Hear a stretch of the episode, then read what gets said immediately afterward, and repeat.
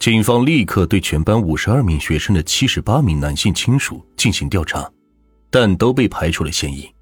而警方的大规模动作似乎让凶手感受到了顾忌，一直没有在作案，仿佛人间蒸发了一般。案件调查再次陷入了停滞，凶手迟迟未能归案。除了办案民警备受煎熬外，两名受害人的家庭也遭受了重创。母亲沈被遇害后，刘思佳和刘父之间的父子情谊一度濒临破碎。虽然经过时间的冲刷有所缓和，却再也回不到了亲密无间的状态。毕业后的刘思佳和父亲学起了做生意，以前吊儿郎当的他变得勤奋而稳重，不希望九泉之下的母亲替他担心。多年以后，刘思佳事业有成。但在内心深处，始终记挂着母亲的死亡，记恨着那个从未蒙面的凶手。年少时看到的母亲遇害那一幕，成为了他心底永远的痛。刘父也很是不好过，尽管很快就再婚，但心里始终惦念着亡妻。对于妻子的死，作为丈夫的他一直充满愧疚。最终于二零一五年因病急逝，至死。都未能看到凶手归案。刘思佳回忆说：“我父亲最后离世的时候，我看他在流泪。高进的父母也一直没能从伤痛里走出来。女儿遇害后，母亲觉得都是自己的错。如果他没有接那个电话，或是接电话的时候多问几句，或许这一切都不会发生。忧虑成疾的母亲一病不起，甚至……”精神错乱，总觉得女儿还没有死，家里的大小事务以及女儿的后事都是由高进的父亲一手操办。高进父亲一边责怪妻子的大意，一边自责没能保护好女儿，十多年后含恨而终，死不瞑目。就在家属们以为这起连环谜案可能永远都得不到真相时，一个转机出现了。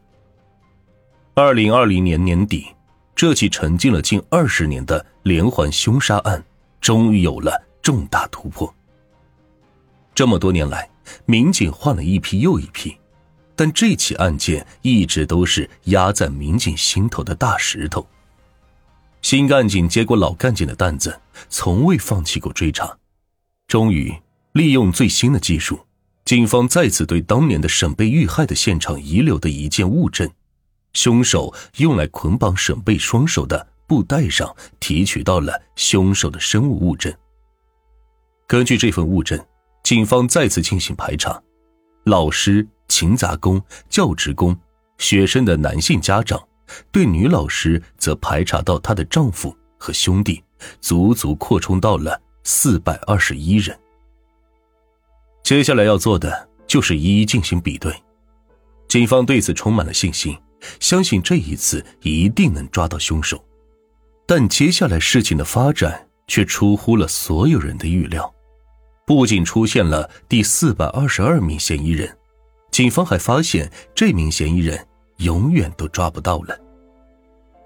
二零二一年三月初，警方排查到学生曹乐乐的父亲时，对方表现的极为抗拒：“找我干什么？我都跟那女的离婚几十年了。”你们去找那个男人去。原来，曹乐乐的父母早在一九九六年就离了婚，之后曹乐乐的母亲冯敏就找了一个名叫做杨建国的男子一起生活，他也就成为了曹乐乐的养父。曹敏一直没有和杨建国领证，也就没有列入排查名单里。调取了杨建国的档案，看着上面的照片，再一比对当年的那幅素描。办案民警预感到真相已经十分接近了。二零二一年三月十五日的下午，警方找到了杨建国的住址，并对其展开抓捕。当大门打开后，眼前的一幕让所有人都愣住了。只见屋子里一地的血，六十七岁患有胃癌的杨建国已经割腕自杀了。他手腕上的伤痕很深，足见他抱了必死的决心。对自己也狠。后经法医比对，杨建国和之前提取到的生物物证完全吻合，他就是隐藏了二十年的凶手。据调查，杨建国曾有多次盗窃罪和诈骗的前科，先后入狱三次，出狱后也不学好，成天游手好闲，靠低保度日。上个世纪九十年代初，出狱的杨建国找到了曹乐乐的妈妈，做生意的他经常补贴母女俩。出于金钱和情感的需求，曹乐乐的妈妈和杨建国同居了。虽然大部分时间里，杨建国和曹乐乐母女是同住，但曹乐乐母亲和杨建国的感情并不见得有多好。杨建国贪图享乐，成天无所事事，还会买一些有颜色的光碟在家看。冯敏对此是很不满，但因为没有领证，他只能忍了。最可气的是，冯敏还发现他带其他的女人回家，为此两人闹过分手。而曹乐乐的家是一室户，杨建国完全有可能拿到曹乐乐的同学录。曹乐乐母女当年为何不告知警方杨建国的消息？他们和连环凶案有没有关联？同居不是好事，他名声也不好，我们也怕难为情。冯明很是羞愧的说：“我要是知道他是凶手的话，肯定不敢隐瞒呀。”而警方也对母女俩进行过调查，基本排除了他们的嫌疑。在虹口公安分局那场特殊的班会上，当曹乐乐看到那张模拟画像时，他难道没有认出那张画像像自己的养父吗？这些或许只有他自己知道。